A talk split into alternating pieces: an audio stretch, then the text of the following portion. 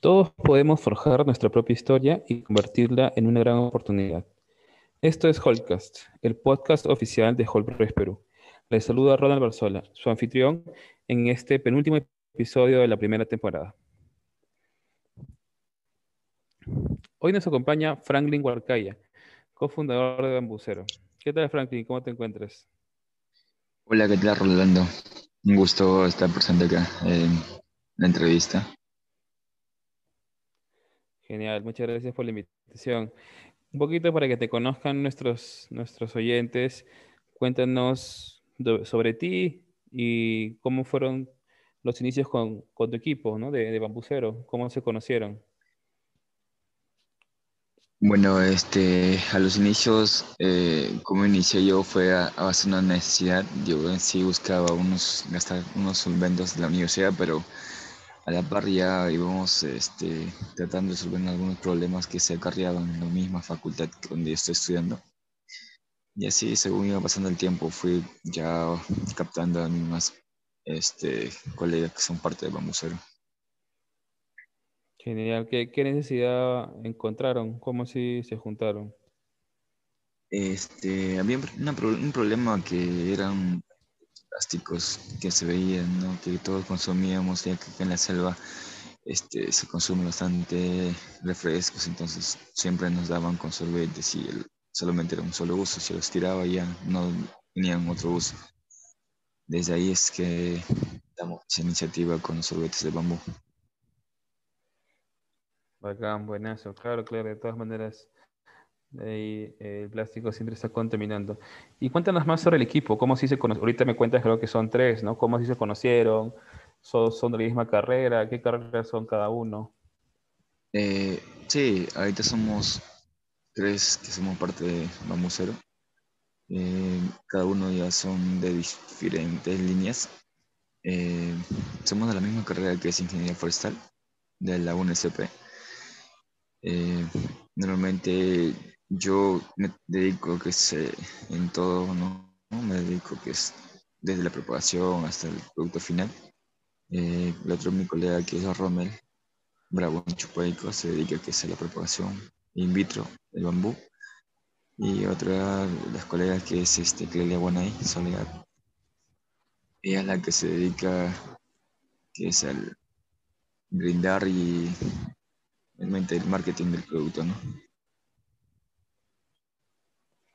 Entonces, y cuéntanos un poquito más ya sobre el proyecto, ¿no? ¿Cómo así escogieron, por qué escogieron el bambú y cómo es que aplican economía circular en, su propuesta, si es que lo utilizan? Eh, ¿Por qué el bambú? A veces pues, si es un, tiene un orificio por dentro, es, pero yo según que me iba capacitando que es con Kenji y Romer, encontramos muchas ventajas y, es muy trabajable, eh, no solamente en sorbetes de bambú, sino muchos más productos que se puede elaborar a partir del bambú. Entonces fuimos capacitándonos durante todo ese tiempo, 2019, 2020, aunque nos afectó un parte así, pero fuimos capacitando en talleres que se brindaban a través de una empresa o una organización internacional del bambú, que es IMBAR. Y así fuimos este, más la articulación que estamos dando ahorita es con las comunidades nativas y centros poblados. Trabajamos con ellos. Es que nosotros brindamos las plantas a ellos y ellos la materia prima, ¿no? Claro, bueno, eso. Cuéntanos un poquito más, ¿no? ¿Cómo es esa, esa dinámica con, con las comunidades? De hecho, muy pocas startups trabajan con comunidades, entonces, eh, ¿cómo es esa relación? Eh, ¿Nos puedes detallar un poco más? Eh, normalmente estamos trabajando con comunidades nativas y centros poblados. Eh, y enfocamos más en comunidades nativas porque es, son los que no solamente podemos quizás introducir un bambú sea de Colombia u otros países, sino que acá mismo en la selva central se puede obtener bambús que son nativos de acá de la selva. Entonces hacemos que ellos vean esa, capten la versatilidad que tiene un bambú, ya sea el capiro u otras especies, y puedan trabajarlos. ¿De qué manera trabajamos? Nosotros propagamos la planta y ellos le pueden sembrar y ellos nos brindan la materia prima. De esa manera trabajamos con ellos. Genial. Y entrando más a detalle, eh, ¿qué productos están desarrollando con bambú? ¿Qué proyecciones tienen? Si quieren, van a sacar más, más productos nuevos. ¿Cómo les está yendo el mercado? Eh, bueno, en este año ya estamos recobrando ya algunas ventas de productos, no son sorbetes, sino otros productos más.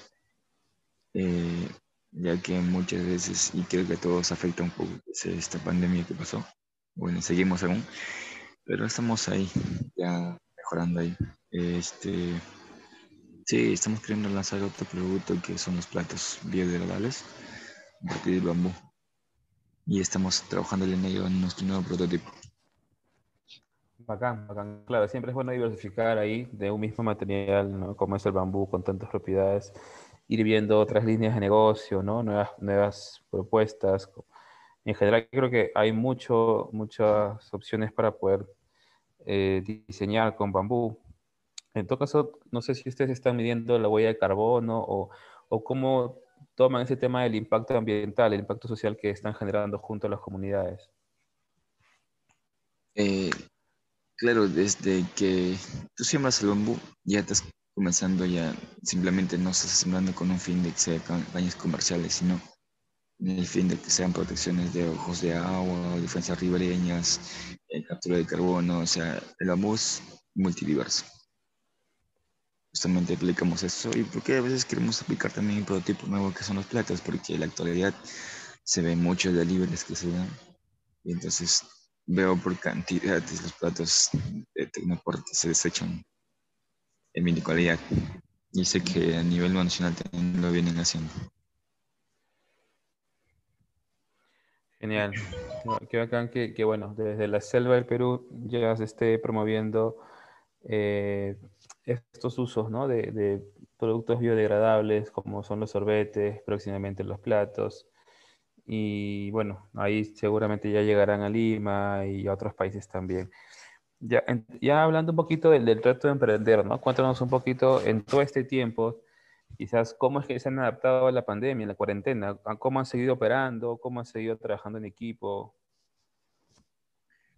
En sí, antes de todo eso éramos cinco personas que estábamos ya integrando el, el equipo, pero dos de ellos ya no fueron, bueno, sí sí están, pero están muy alejados, ¿sí? por el tema de que eh, la economía no nos abastece a ambos, entonces tenemos que ya existir solamente tres personas, pero ahí estamos.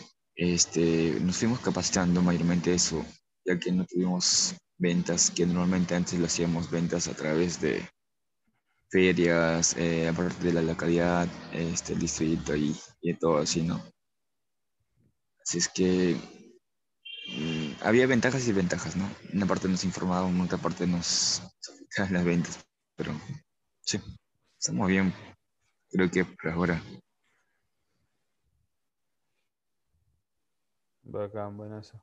Sí, de hecho, este, cada, cada vez más crece, ¿no? Es la demanda, la gente es más consciente que hay que utilizar este tipo de productos biodegradables.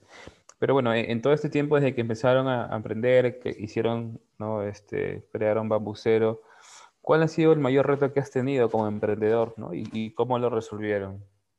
¿O cómo lo resolviste? Creo que como cualquier emprendedor, este, creo que su mayor reto es tener la aceptabilidad, que sea aceptado entre la sociedad, ¿no? De este producto, nuevo y que de qué manera podemos impactar y podemos resolver un problema, pero es, creo que es la venta del producto. Eh, siempre vendía un producto, mi producto la hora de su bambú. Creo que un poquito más por el tema de que era más trabajable y todo era hecho a mano, ¿no? Entonces no era todavía, no teníamos unas máquinas adecuadas para poder elaborarlo, entonces tenía un costo más elevado. Pero según iba pasando el tiempo ya, incluso con la ley que salió del 30, 3884, que es no el plástico, entonces las personas fueron más conscientes de todo esto. Incluso íbamos haciendo dando charlas a colegios y todo eso para que puedan tener y no, más noción respecto a todo esto. Y pues nos fueron aceptando de poco a poco sobre nuestros productos a base de bambú. Bacán, bacán. Claro, ahí, de todas maneras las leyes han apoyado, han ayudado a esta, a esta corriente, ¿no? A que poco a poco se vaya concientizando la gente. Y eh, bueno, aquí nos están escuchando muchos emprendedores sociales, emprendedores que, que están recién empezando con un día de negocio. ¿Qué le recomendarías a ellos, no? Si también están empezando recién y ahora con, una cuarentena encima. A ver, eh, yo sé que vamos a tener obstáculos en el camino, en el proceso, desde la elaboración de tu prototipo nada más. Y vas a querer decir que ya no quiero más porque siento que no, no hay más. Pero yo les digo que nunca se limiten, nunca se limiten y a generar impacto social. Y a darle duro, ¿no? en lo que nos, nos pongamos. Acá, buenazo, Franklin. Ahí no sé si nos quieres comentar quizás tus redes sociales, dónde te podemos encontrar, dónde podemos comprar las, los sorbetes bambucero. Claro, claro. Este, estamos en, en Instagram con Bambucero, en Facebook es igual. Este, en esas dos redes sociales estamos más activos ahí. En la página pueden seguir con Bambuceros. Con doble O. Listo. Muchas gracias, Franklin, por esta pequeña entrevista, corta pero sustancial, ¿no? Y por ahí nos has dado luces del bambú como un gran elemento para generar productos, para emprender, ¿no? Para capacitarnos y bueno, eso creo que ha sido un gran mensaje para los emprendedores que nos han escuchado en esta edición. Muchas gracias, Franklin, y bueno, éxitos en, en todo lo que se venga. Muchas gracias, tío Rolando.